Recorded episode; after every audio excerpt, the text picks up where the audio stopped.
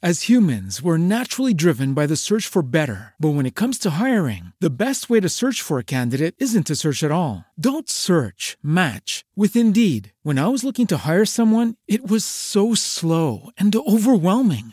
I wish I had used Indeed. If you need to hire, you need Indeed. Indeed is your matching and hiring platform with over 350 million global monthly visitors, according to Indeed data, and a matching engine that helps you find quality candidates fast. Ditch the busy work. Use Indeed for scheduling, screening, and messaging so you can connect with candidates faster. And Indeed doesn't just help you hire faster. 93% of employers agree Indeed delivers the highest quality matches compared to other job sites, according to a recent Indeed survey. And listeners of this show will get a $75 sponsored job credit to get your jobs more visibility at Indeed.com slash podcast. That's Indeed.com slash podcast. Terms and conditions apply. Only 4% of universities in the U.S. are R1 research institutions, and Temple University is one of them. This means 100% of students have the opportunity to participate in hands on learning and research with world class faculty. With over 600 academic programs across 17 schools and colleges, Philadelphia's largest public university provides students with a rich variety of opportunities and propels graduates to succeed in their careers. Temple University. Schedule a campus tour today at admissions.temple.edu/visit.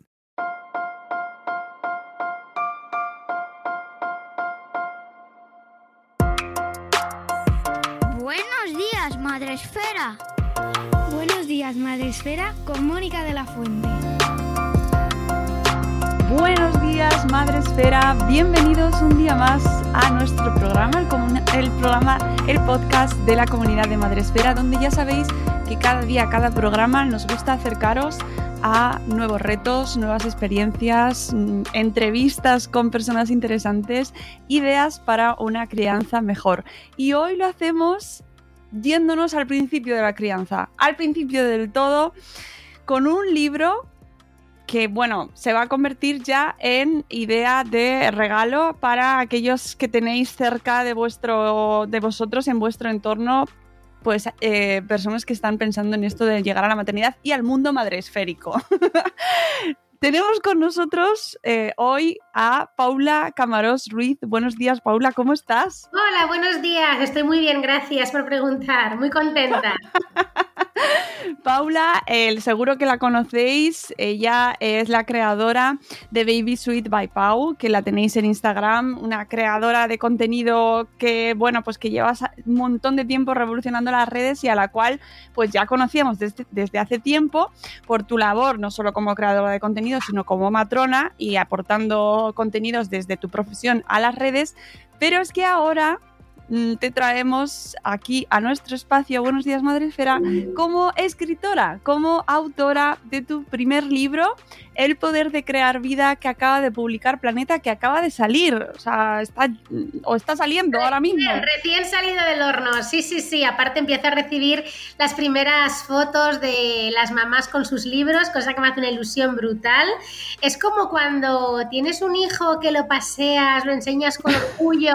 Yo le decía a mis compis de trabajo, digo, me falta portearlo y, y ponerle una muselina para la baba, digo, porque todo lo demás ya lo he hecho. Bueno, además es que en tu caso, eh, como se diría desde tu mm, gremio, o bueno, en, hablando de partos, el tuyo ha, venido ya crecidito, criado, ¿no?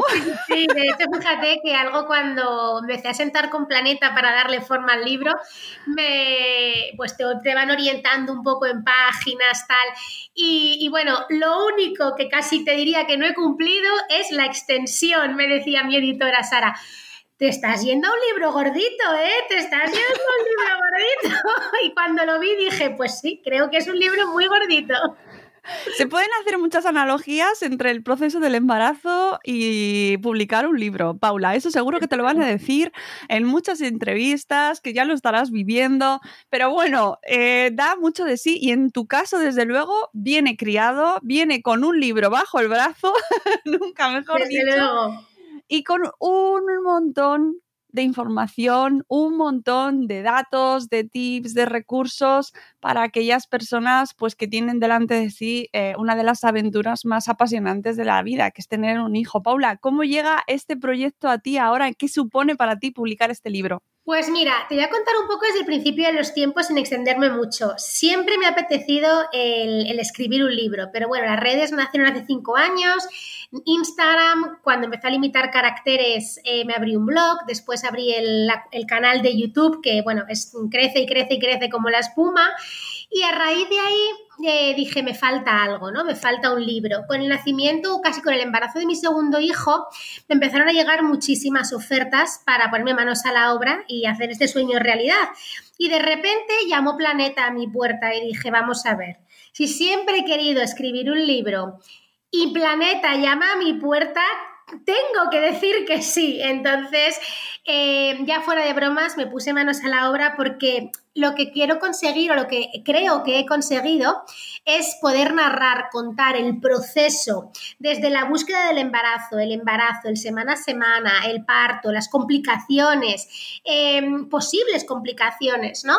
Em, todo el posparto, la lactancia, lactancia artificial, todo con un tono adecuado, correcto, entendible, pero sobre todo es un libro que está basado en evidencia científica, porque actualmente te podría decir que vivimos en la era de la información o de la sobreinformación, ¿no? Pero a veces la sobreinformación, como Internet no tiene filtros, puede ser hasta, hasta contraproducente para las madres porque encuentran información que, una no, no se corresponde con la otra. Entonces, eh, gracias a, mi libro, al poder de crear vida, tienen toda esa información que necesitan desde el principio hasta el final, contada de manera fácil, entendible y actualizada para que la gente que nos escucha, seguro que ya todos te conocen, pero para poner en contexto eh, y explicar un poquito quién eres, pues Paula Cámaros Ruiz, y esto voy a leer la pestañita, la pestaña del libro, que siempre me gusta leer las bio, porque además eh, entiendo que las elegís vosotros, con lo cual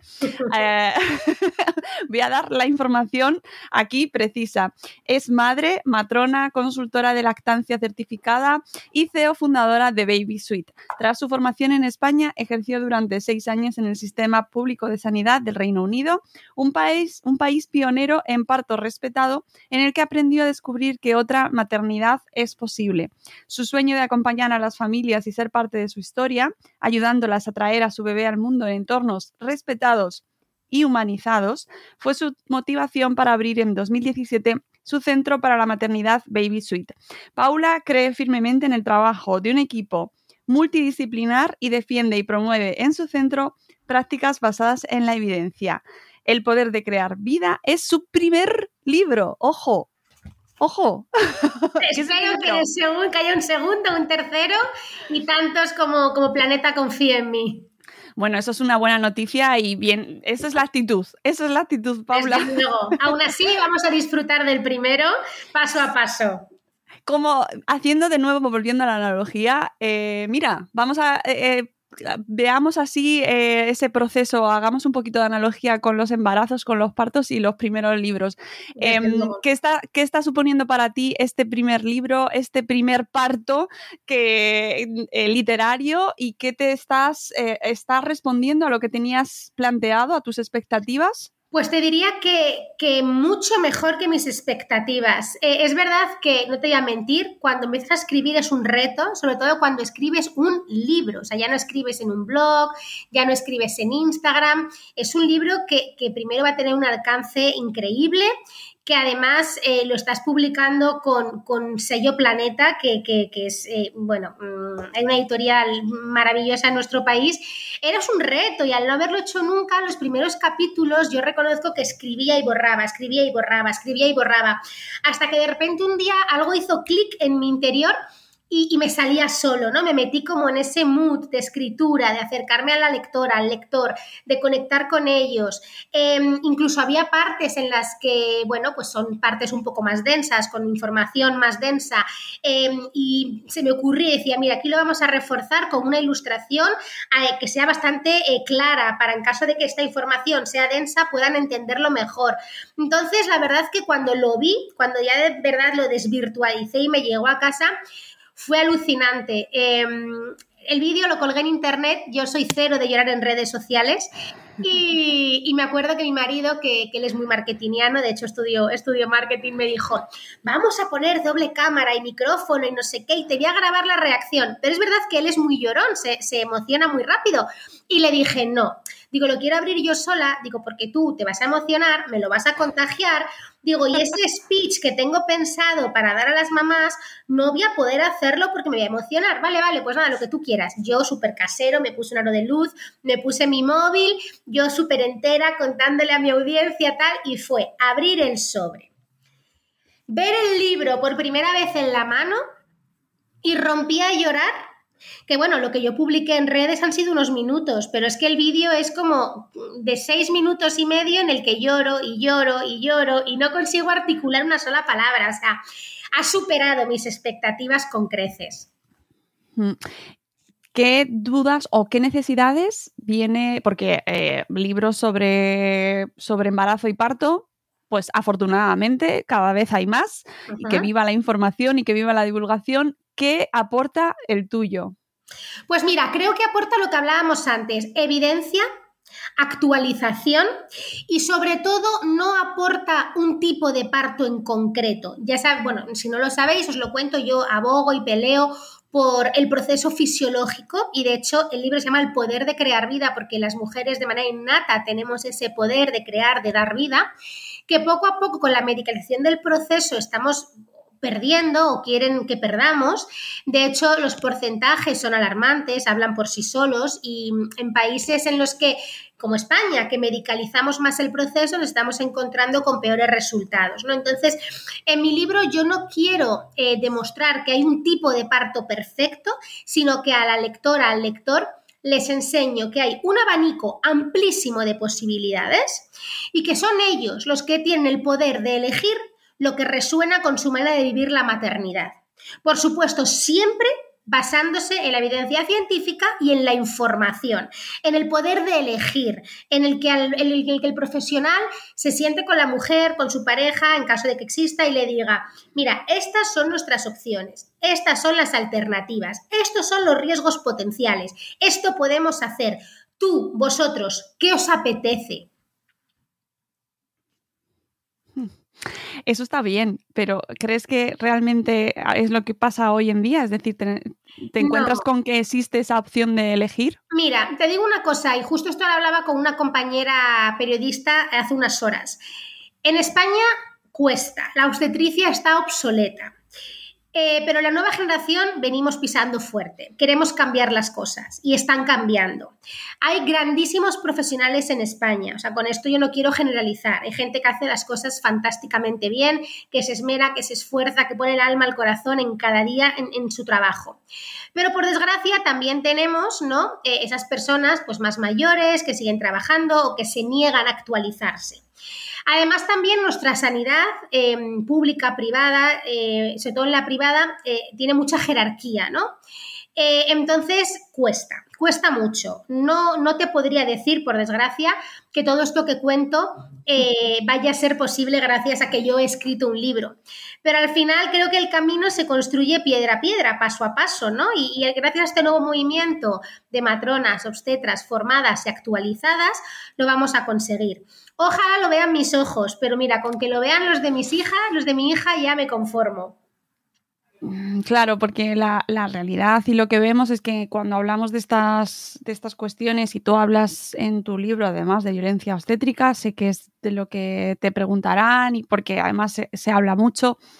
Eh, es un tema que remueve mucho, es un tema que incluso se pone en cuestión, ¿no? Si existe, si no existe, genera unos debates pues... Y eso es lo peor, eso es lo mm. peor porque yo soy consciente, el término violencia obstétrica en sí es escalofriante, ¿no? Además, engloba a toda la profesión obstétrica. Y yo como parte de ella también me duele porque siento como que me engloban en algo de lo que yo no soy partícipe, defiendo y promuevo. Pero mirar hacia otro lado es incorrecto. O sea, la violencia obstétrica existe, está a la orden del día, pese a, que la SEGO, en el último comunicado, eh, se niega a aceptarlo, ¿no? Pero los porcentajes son alarmantes. La OMS lo cataloga como crítico en España. Em, el observatorio que publicó el Partos Nuestro, que en, las, el que las mujeres podían eh, comentar sus experiencias, eh, bueno, lees experiencias, vivencias de las mujeres y se te ponen los pelos de punta. Entonces, la violencia obstétrica existe, por desgracia, y mirar hacia mm. otro lado nos hace un flaco favor. Y yo soy de la opinión que para empezar a cambiar las cosas, para solucionar un problema, el primer paso está en mirarlo a la cara y reconocer que existe ese problema, ¿no? Dar ese primer paso y decir, venga, el problema existe, es real, todos a una y vamos a erradicarlo. Ay, ojalá lo vean los ojos de tu hija, los de la mía. Eh. Ojalá, porque el daño ya no es físico, el daño es que es psicológico y deja una herida abierta. Y yo he visto madres en la consulta, madres mm, de tres, que con el tercero eh, rompen a llorar recordando las vivencias del primero. Al final no nos damos cuenta, pero deja heridas emocionales que, no, no se cierran con el tiempo. Sí, que efectivamente estoy muy de acuerdo contigo que merece la pena reflexionarlo y no tomárnoslo como un ataque hacia... No hay que eh, eh, justo, o sea, no hay que, no hay que señalar de decir, tú eres... No, en absoluto, vamos a trabajar todos juntos con un mismo objetivo, ya está. Ah. Aunque tú como, como persona que vives también, eh, como creadora de contenido también en redes, verás que es un debate muy encendido en el que saltan muchas chispas y que a veces nos, nos desviamos del verdadero, de la, verdadera situación, que es escuchar a las madres. Justo, y al final acaba siendo como un ataque, ¿no? Como una guerra de poder. Pero es que es lo que más pena me da. Eh, aquí da igual eh, que seas una cosa u otra. Todos somos responsables de esto. Todos trabajamos en el ámbito de la obstetricia y todos tenemos que trabajar para que la mujer, su bebé, su pareja sean el centro.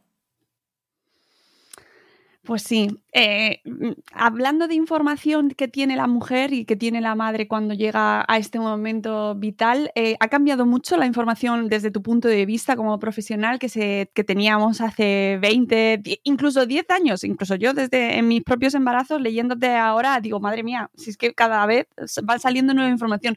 ¿Cómo vivimos ese proceso? ¿Cuánta información ha cambiado? ¿Cómo ha cambiado este mundo? Pues gracias a Dios cambia, cambia rápido, existe la evidencia científica, se va actualizando y lo que, por ejemplo, hace 10 años era una práctica normal y actualizada, pues hoy en día sabemos pues, que existen eh, técnicas mejores o procedimientos mejores, ¿no? Y al final es de agradecer porque, bueno, esa, esa información es la que empodera tanto a madres, eh, padres, eh, parejas, como a profesionales también para pelear por ese cambio. Entonces, gracias a Dios existe gente que se dedica en cuerpo y alma a estudiar, a crear esa evidencia y poder ponernosla en bandeja para que luego ya seamos los que estamos, como quien dice, ¿no? En primera línea lidiando con esas familias y poder decirles, existen otra manera de hacer las cosas y yo voy a trabajar contigo para que esa manera se haga realidad. ¿Cuáles son las principales dudas que te encuentras eh, en las mujeres embarazadas con las que, o, con las familias, ¿no? Eh, que, te encuentras tú desde como profesional e incluso en redes? Que también me interesa lo que vives también en tu perfil en redes. Mira, en redes es verdad que tengo dudas muy variopintas. Me preguntan de todo, tanto desde el ámbito profesional como personal, como de crianza ya niños más mayores en lo que yo no soy experta en todo lo que pueda ayudar desde una perspectiva más personal, encantada lo hago. En todo lo que sean consultas clínicas, siempre lo derivo, lo derivo al centro o a cualquier otro profesional, porque realmente atender consultas clínicas, dudas clínicas por redes sociales no es una buena práctica, porque al final eh, por redes podemos comentar, divulgar desde la generalidad, ¿no? Pero no podemos tratar cada caso concreto y al final tratar un caso concreto sin hacer una valoración, una anamnesis de esa persona, de ese bebé, preguntarle cómo fue, qué ocurrió, cómo te sientes, qué está pasando ahora eh, es que es, que, es, que es una mala práctica, es que estaríamos eh, actuando mal. Entonces, yo por redes sociales, todo lo que sea personal y no clínico, genial. Porque ya de por sí, entre los jueves vídeo en el canal, los martes post en el blog, toda la información que comparto, los reels, tal, tienen muchísimo contenido, ¿no? Y para casos más concretos, que pidan cita en Baby Suite o con su profesional de cabecera, eh, lo que ellos decidan que, les va mejor. Pero es verdad que, mm, que bueno, eh, creo que esa información que aportamos en redes, tanto yo como otras compañeras de profesión o incluso mm, compañeros pediatras, anestesistas, cirujanos, es súper valiosa. Y a nivel de, o sea, ¿cuál es la principal duda que te encuentras eh, en las mujeres embarazadas cuando pues acuden a tu centro? ¿Los principales miedos? Sí, lo primero son miedos. Es, es la pregunta de ¿lo, sabré hacer bien? ¿Lo estaré haciendo bien? Además, es que tú piensas que, esos cuidados en, el, en, las primeras semanas son importantes, ¿no? Incluso pequeños cambios, ¿no? Por ejemplo, ponernos el cinturón de seguridad de la manera correcta. Tenemos, visualizamos que hay que ponérselo de esa manera cuando ya la tripa es grande. Bueno, sí, pero no. Pensamos que tenemos que pensar que la organogénesis, que la formación de esos órganos, de ese de ese feto, eh, se produce desde que ni siquiera nos ven la tripa, ni siquiera lo hemos dicho, lo sabemos solo nosotras, nuestra pareja. Entonces, un frenazo, un golpe, cuando algo es tan frágil, es, es grave, tiene consecuencias graves. El consumo de alcohol, vamos, consumo cero, tolerancia cero, no existe una cantidad mínima recomendada, que se incendiaron las redes a raíz de que una influencer muy conocida comentaba que su ginecólogo le había permitido, no sé si dijo una copa en la semana, al día, no lo recuerdo, pero una atrocidad, porque al igual que te diría que en la lactancia se metaboliza diferente y sí que podemos ser un poquito más permisivos, que tampoco quiero que se malinterprete este comentario, en el embarazo es tolerancia cero, porque el 100% de lo que se ingiere se atraviesa la barrera placentaria y, lo recibe el bebé. Entonces es muy peligroso. Y bueno, todos los hábitos saludables también son dudas muy frecuentes. Puedo comer esto, que no puedo comer, puedo tener relaciones sexuales, puedo hacer ejercicio. Y también algo que, que les llama mucho la atención y que les preocupa mucho es, jo, Paula, es que como no siento al bebé en el primer trimestre, porque los movimientos fetales aún no se, no se sienten, yo necesito saber que mi bebé está bien, ¿no? Entonces, esa es una de las dudas más frecuentes. ¿Cómo puedo saberlo, Paula, si no siento sus movimientos, ¿no? Mm, mm, jo, claro, es que ese es temazo, desde luego. Y ahí la figura de los profesionales es fundamental, ¿no? Y, y y de tener una buena información de referencia y, de, y, con la que puedas fiarte, que esto que has comentado tú de, de, la influencer es importantísimo. Mm, ojo, de dónde no viene la información quién nos la está dando. Claro, o sea, es verdad que a ella se le, se le, señaló mucho con el dedo, no lo hizo con ninguna mala fe, porque ella únicamente estaba comentando algo que a ella, a su vez, le había comentado un profesional de la salud, en concreto un ginecólogo, una ginecóloga, no lo sé.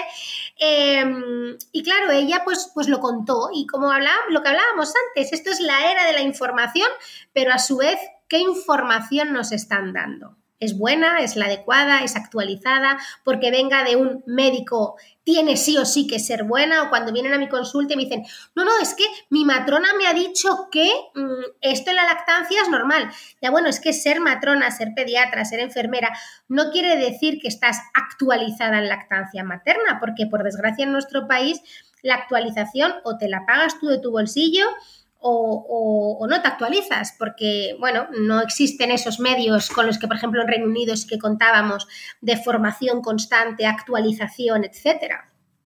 As humans, we're naturally driven by the search for better. But when it comes to hiring, the best way to search for a candidate isn't to search at all. Don't search, match with Indeed. When I was looking to hire someone, it was so slow and overwhelming. I wish I had used Indeed. If you need to hire, you need Indeed. Indeed is your matching and hiring platform with over 350 million global monthly visitors, according to Indeed data, and a matching engine that helps you find quality candidates fast. Ditch the busy work. Use Indeed for scheduling, screening, and messaging so you can connect with candidates faster. And Indeed doesn't just help you hire faster. 93% of employers agree Indeed delivers the highest quality matches compared to other job sites according to a recent Indeed survey. And listeners of this show will get a $75 sponsored job credit to get your jobs more visibility at Indeed.com slash podcast. That's Indeed.com slash podcast. Terms and conditions apply.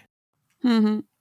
eh, me interesa mucho también el rol del padre que eh, es verdad que el proceso biológico, pues hombre, eh, le ocupa a quien lo ocupa, ¿no? Pero eh, ¿cómo involucramos al padre en este caso? Si es que lo hay. o la pareja. Tiene por qué, o la pareja.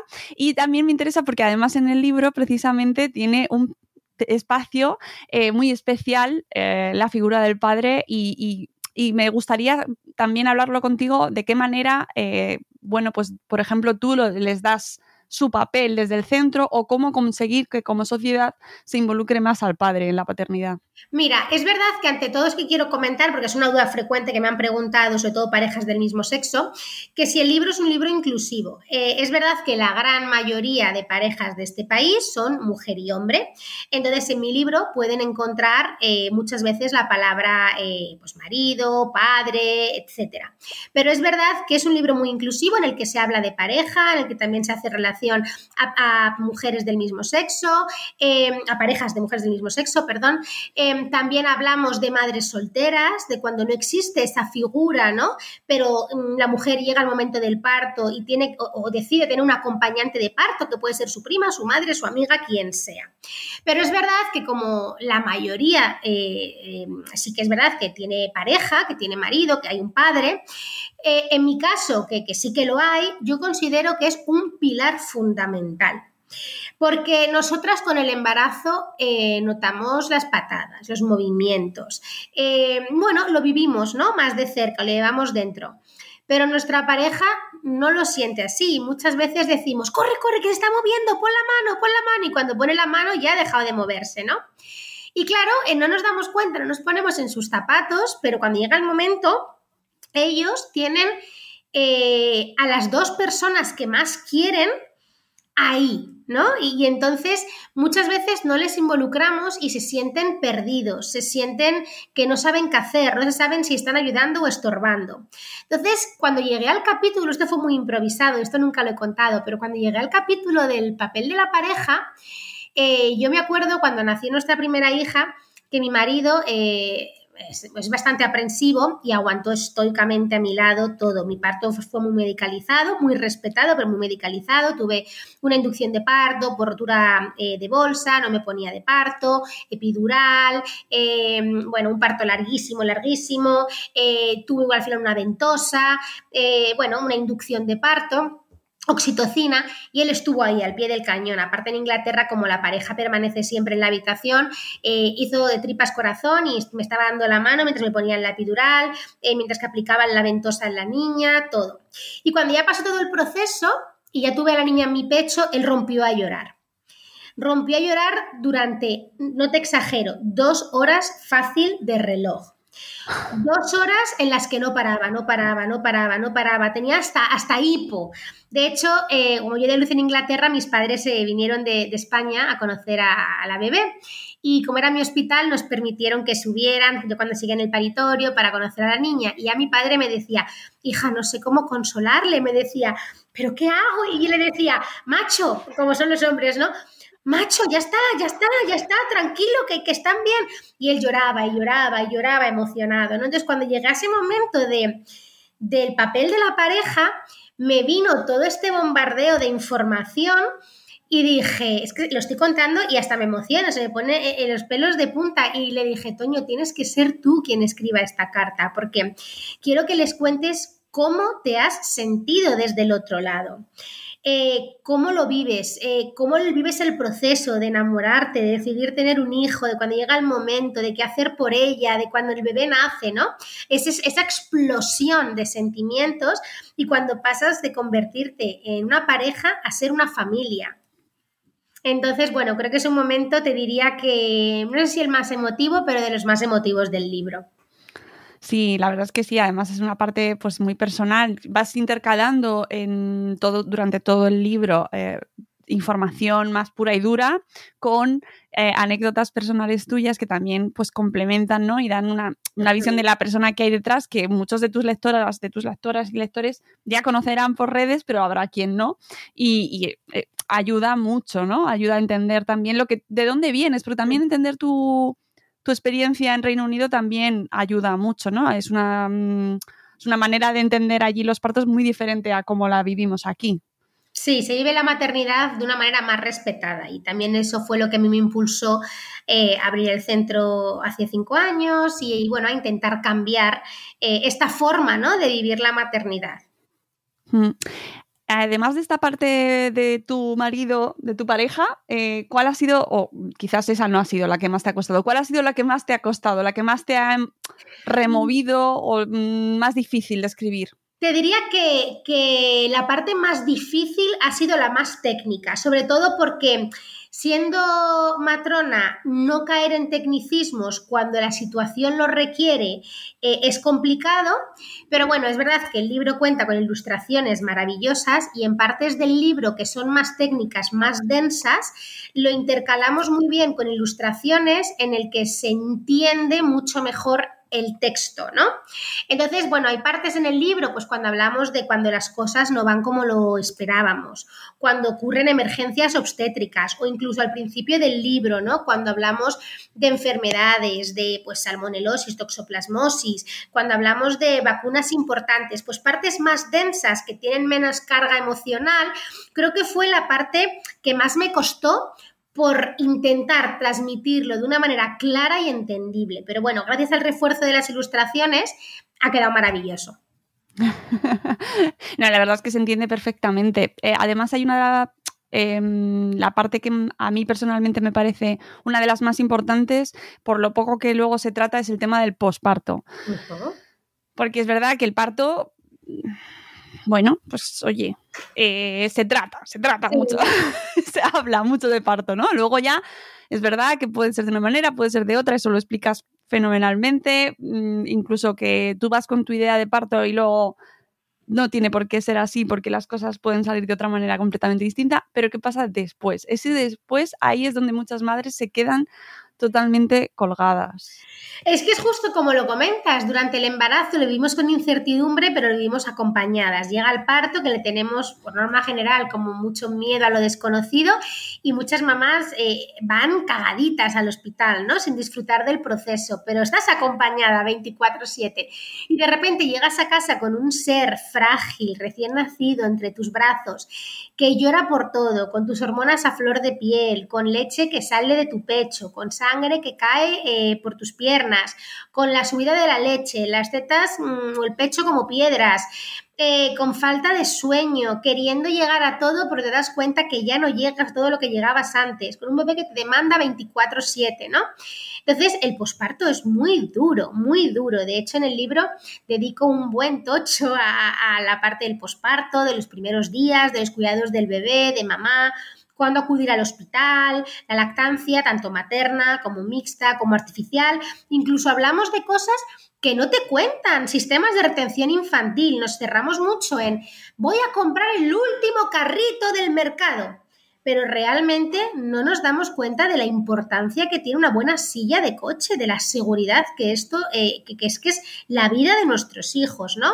Hablamos del porteo, de las visitas, de la pérdida de peso, de cortar las uñas, de aspectos que cuando llegas a casa nunca te has parado a pensar en el embarazo, pero cuando llegas y dices, ostras, ¿y cómo hago esto? Le limo las uñas, se las corto, tiene mocos, ¿qué hago? Ha perdido peso, pero ¿qué temperatura debe ser la correcta? ¿Y cómo pongo el agua del baño? Y le pongo aceite, le pongo crema, le doy masaje, o sea, rutinas, se te hace como bola, ¿no? Todo esto además sumado a la poca claridad que tienes, porque con la falta de sueño, pues, pues no podemos pensar con claridad. Hmm. Sí, y, y lo solas que nos quedamos porque las bajas además aquí en nuestro país son ridículas.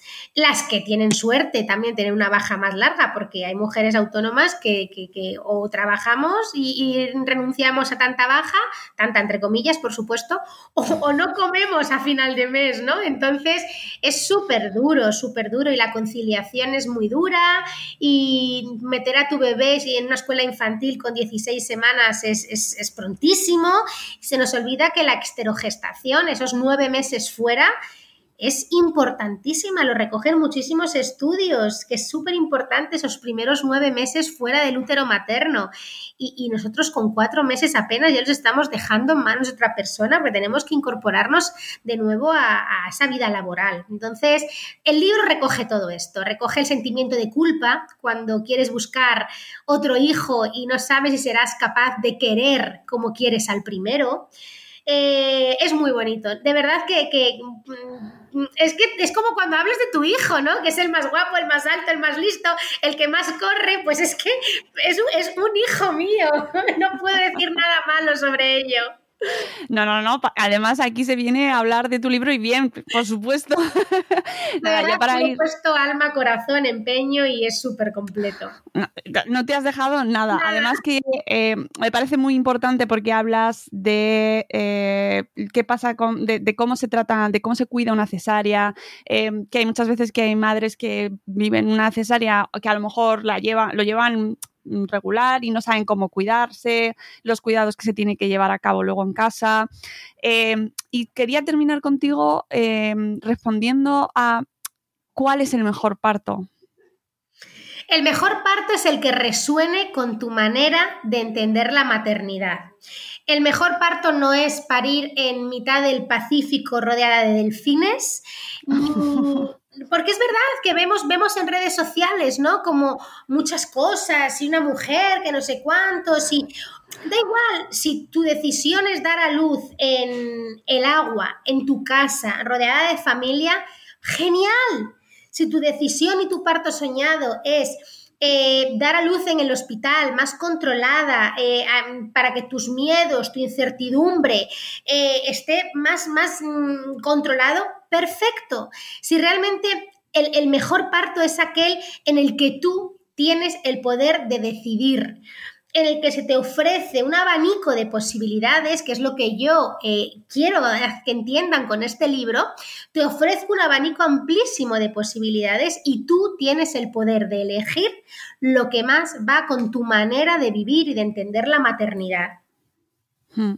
Claro, luego siempre con evidencia científica, por favor, a que nos escuchan. No, claro, o sea, esto no quiere, de, justo por eso he puesto el ejemplo, ¿no? De dar a luz en mitad del Pacífico, porque vemos el otro día en Instagram salía una mujer dando a luz en el mar, pues, pues no, la verdad que no, porque la verdad que no. Está claro que la vagina es un lugar que no es eh, un lugar limpio, está lleno de bacterias buenas, malas, flora, eh, etcétera, ¿no?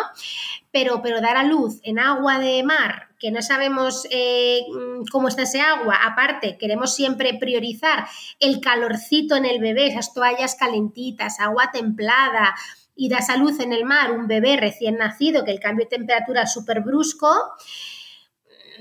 con arena, o sea, realmente, y eso se, se viralizó en redes sociales, ¿no? ¿Qué pasa? Que al final mucha gente empezó, es que estas son las que promueven el parto, no, no, no. En absoluto, si es que lo que promovemos es un parto fisiológico, pero es que hay veces que la medicina es súper necesaria y las cesáreas salvan vidas.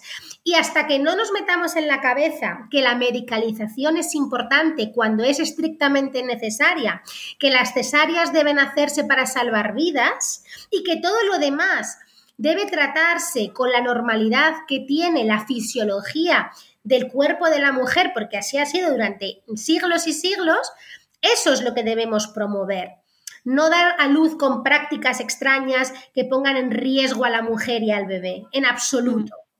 Claro, sí, porque estaba pensando yo, si das a luz en el mar, la distancia para detener el centro más cercano, para por si pasa cualquier cosa.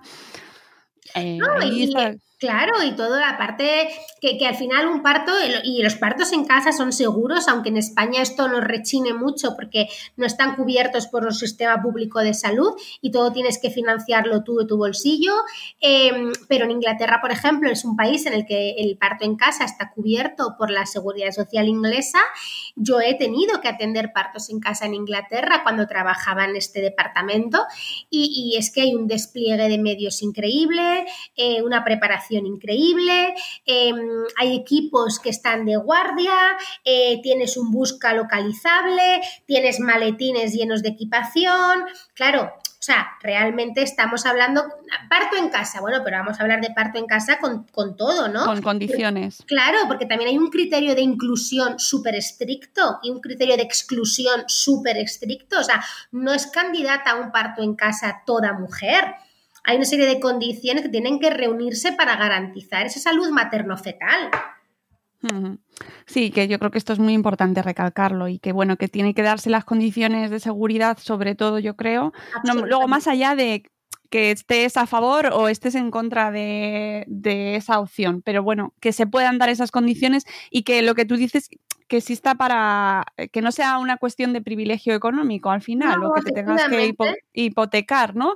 Eh, que sea un parto seguro, que sea un parto eh, respetado, humanizado y que se pueda dar en las condiciones idóneas, ¿no? Que, claro, mm, y si la mujer al final termina en una cesárea porque hay una urgencia o un parto instrumentalizado, yo siempre pongo mi ejemplo. Mi primer parto fue un parto instrumentalizado y a día de hoy te diría que no cambiaría nada de lo que viví, pero porque fue lo que tuvo que ser para garantizar, para garantizar mi salud y la de mi hija pero a día de hoy no cambiaría nada porque me sentí súper acompañada, arropada, contenida, informada, en la que se me explicaba el proceso. Em, cuando no entendía algo, aun siendo matrona, preguntaba, me proponían opciones. Y, fue increíble, fue una experiencia súper positiva y no fue un parto eh, zen en el agua, no, no, una epidural, eh, muchísimas horas, eh, una ventosa, etcétera. Mm, eso está muy bien. Y además hay una cosa que dices en el libro que me gusta mucho, me hizo, me hizo pensar mucho en mis propios partos y cómo lo había vivido yo. Es el hecho de que toda aquella persona que, está, que entra al paritorio o a a la habitación en la que estás se te presente, te salude, te cuente quién es y qué te va a hacer y te pida permiso, por ejemplo, ¿no? Correcto, de hecho esto es un protocolo que, se llama protocolo WHO, de, quién en inglés, y, para tener un poco de orden, siguiendo como las agujas del reloj, ¿no? Todas las personas se presentan a la mujer muy brevemente, pues quién eres, qué rol tienes y para qué estás en la sala, ¿no? Porque cuando hay una urgencia, las, las sirenas suena, la habitación comienza, comienza a llenarse, te agobias muchísimo, ¿no? En los hospitales sacan a tu pareja, eh, sientes como que, no, te aturdes, ¿no? Encima nadie habla contigo, hablamos de un argot mucho más clínico, no entiendes qué está pasando. Es una situación horrorosa, horrorosa, ¿no? Y entonces el poder tener esos segundos Em, incluso mientras que vas preparando las cosas, ¿no? Pues oye, mira, yo soy tal, soy el anestesista, voy a encargarme de que te encuentres bien, si estás mareada, dímelo, ta, ta, ta, ta, ta. Yo soy tu matrona, estoy esperando a que nazca el bebé para recibirlo y llevarlo a tal, yo soy el pediatra, estoy aquí únicamente mirando en caso de que haga falta, ta, ta, ta. Yo soy el obstetra, voy a llevar a cabo la cirugía, no sé, o sea, unos segundos de presentación y que la persona diga estoy en buenas manos y no están hablando del Madrid-Barça, porque a veces nos olvidamos que esto no es una cirugía de cadera en el que el paciente está dormido por completo, sino que la mujer está escuchando y que, que, le cuentes a tu compañero lo bien que te sale la tortilla de patata o cómo fue el partido de tu hijo de fútbol del otro día, no es lo que tenemos, de lo que tenemos que hablar en quirófano. Y muchas veces se nos olvida que esa persona está en un momento mágico único de su vida, súper especial, la, la, mejor cita ciegas de su vida y tenemos que ver la importancia que tiene. Totalmente. Paula, no pongo una coma a eso que has dicho. Em, lo primero, eh, todos los que nos estéis escuchando, todas aquellas que nos estéis escuchando, os leéis este El poder de crear vida, tenéis toda la información actualizada, consejos, eh, todo aquello que pensáis que a lo mejor, uy, esto yo no me va a hacer falta. Sí, luego sí. súper completo, súper ameno, con anécdotas personales con lo que, cómo ella lo ha vivido y como ya habéis escuchado perfectamente con ese enfoque, con evidencia científica y eh, intentando siempre dar opciones a mm, todos los tipos de eh, casuísticas que se puedan dar. Desde luego. Que eso me parece importantísimo que no exista eh, una maternidad mejor que la otra por, eh, en función de la elección que se haya realizado, si es que se puede y que se pueda hacer, que eso también es muy importante. Paula, muchísima suerte con tu criatura, con tu retoño, que te ha salido muy bonito y que, te crezca bien y sano y tenga hermanitos. Muchas gracias. Esto no se suele preguntar, lo de si vas a tener más, pero como tú ya me has dicho que vas, vas a buscar más. Es una posibilidad, vamos a dejarlo en el aire, es una posibilidad. que esto no lo hagáis. Cuando preguntéis, o sea, a la gente no se le pregunta si van a tener más hijos o no, no se pregunta. Pero en el caso de los libros, bueno, eh, ahí es otra cosa. Sobre todo cuando la propia autora ya dice que es su primer libro. Ya tenemos ahí. Pero un esto lo, extrapolo hasta, hasta mi lado personal. Voy a disfrutar de esto por el momento, Hazlo. pero mm, dejo la puerta abierta para un siguiente. Me parece fantástico. bebé o libro. uh, mm, bueno, ahí ya cada uno que entienda lo que quiera. Paula, muchísimas gracias y disfruta muchísimo y enhorabuena por eh, este enorme eh, librazo que recomendamos a toda nuestra audiencia. Muchas gracias, Paula. Gracias a vosotras. Amigos, nos vamos, volveremos en un nuevo episodio de Buenos días, Madre Espera. Hasta luego, Mariano. Adiós.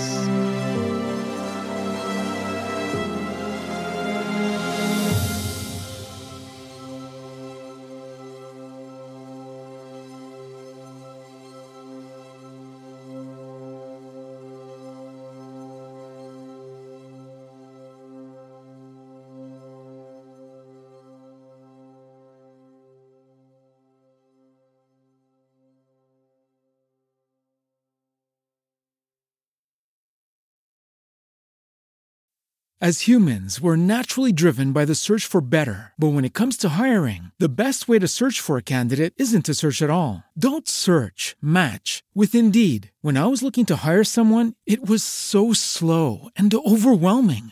I wish I had used Indeed. If you need to hire, you need Indeed. Indeed is your matching and hiring platform with over 350 million global monthly visitors, according to Indeed data, and a matching engine that helps you find quality candidates fast. Ditch the busy work. Use Indeed for scheduling, screening, and messaging so you can connect with candidates faster. And Indeed doesn't just help you hire faster. 93% of employers agree Indeed delivers the highest quality matches compared to other job sites, according to a recent Indeed survey. And listeners of this show will get a $75 sponsored job credit to get your jobs more visibility at Indeed.com slash podcast. That's Indeed.com slash podcast. Terms and conditions apply. ¿No te encantaría tener 100 dólares extra en tu bolsillo? Haz que un experto bilingüe de TurboTax declare tus impuestos para el 31 de marzo y obtén 100 dólares de vuelta al instante. Porque no importa cuáles hayan sido tus logros del año pasado, TurboTax hace que cuenten. Obtén 100 dólares de vuelta y tus impuestos con 100% de precisión. Solo con Intuit TurboTax. Debes declarar para el 31 de marzo. Crédito solo aplicable al costo de la presentación federal con TurboTax Full Service. Oferta sujeta a cambios o cancelación en cualquier momento.